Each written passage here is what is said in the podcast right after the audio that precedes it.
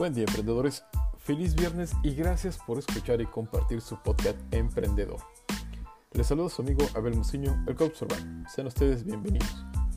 Sigamos dando forma a este esfuerzo en conjunto y recordemos que el miércoles pasado les platiqué sobre la selección, desarrollo y contratación del coach de equipo. Ahora les platicaré sobre la evaluación y el desarrollo del posible coach. Empecemos. Después de todo proceso de selección y desarrollar la selección de análisis regulares, llegamos a la evaluación Después de haber definido el estado actual del equipo y los criterios de éxito aplicables al programa de coaching, es importante disponer de un proceso de evaluación que mida el progreso durante el transcurso. He descubierto que la evaluación tiene mayor utilidad si incluye medidas cualitativas y cuantitativas para que una de las cinco disciplinas de los equipos sea de alto rendimiento. Finalización y futuro. Terminando la relación con el coaching debe ser un proceso y no un acontamiento. Debe incluir oportunidades para detenerse y reflexionar sobre el camino que se han recorrido juntos. Proporcionar feedback recíproco sobre qué ha funcionado, qué no ha funcionado, lo que ha resultado difícil y lo que, visto retrospectivamente, podría haber sido mejor recopilar el aprendizaje que ha adquirido el equipo y planear cómo puede mantenerse después de que haya marchado el coach de equipo. Investigar y planear de qué manera podría asumir los miembros del equipo la responsabilidad de los procesos del coaching y el aprendizaje.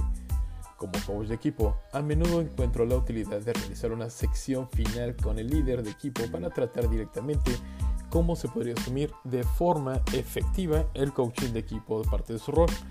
Esto nos lleva a la disciplina que vendría siendo comisionar. Vendría siendo una evaluación cuantitativa, evaluación de rendimiento del equipo realizada por aquellas personas a las que se informan comparándola con los indicadores clave del rendimiento incorporado, esto es un KPI. Y la evaluación cualitativa, armonizar entre las perspectivas de los miembros del equipo y las personas a las que se les informa. Disciplina, aclarar, Evaluación cuantitativa. Comparación de las mediciones de rendimiento con la misión y los objetivos estratégicos establecidos por el equipo, incluida la medición financiera, ganancias, precio de la acción, participación en el mercado, reducción general, etc. Evaluación cualitativa. Claridad de la misión, visión, estrategia y valores fundamentales de aquellos a los que se les informa el equipo y otros grupos de interés clave.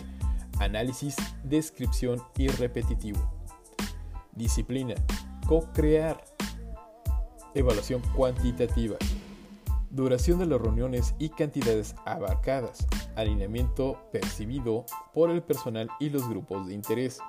Evaluación cualitativa. Cuestiones del equipo de alto rendimiento. Esto es repetitivo. La siguiente disciplina. Conectar. Evaluación cuantitativa hacer cuentas de la satisfacción del personal del cliente, socios y otros grupos de interés, evaluación cualitativa, análisis descriptivo.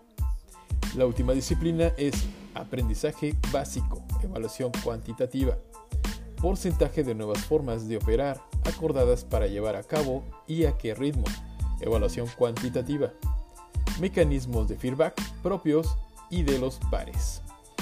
El coaching consiste en liberar el potencial de un individuo para que pueda dar lo mejor de sí mismo. Se trata de ayudar a aprender en lugar de enseñar.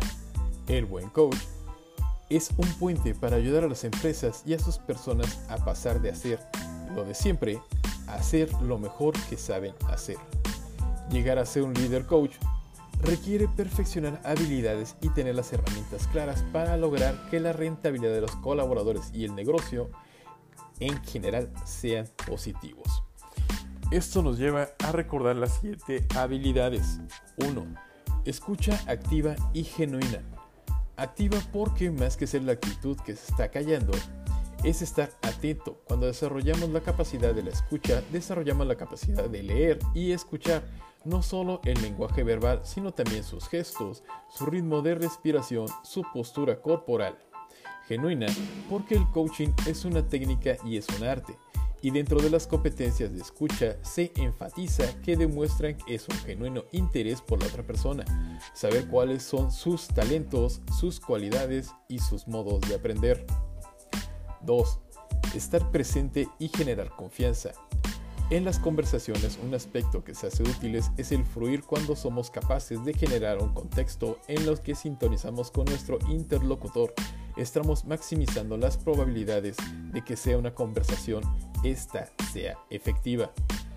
Hay que desconectarse de todo cuando queremos que una sesión de coaching sea efectiva. Esto es teléfono, personas alrededor, música, etc. Y que los minutos que se dedican sean el equilibrio y calidad. 3. Hacer preguntas poderosas. Debemos permitirnos escuchar las palabras del otro y después pensar cuál es la pregunta que en función de lo que nos acaba de contar tiene sentido que yo le haga y que cambie la perspectiva de la persona. La clave no es encontrar respuestas de viejas preguntas, sino hacernos nuevas preguntas. Un aspecto importante de las preguntas es que cuando más cortas, mejores son.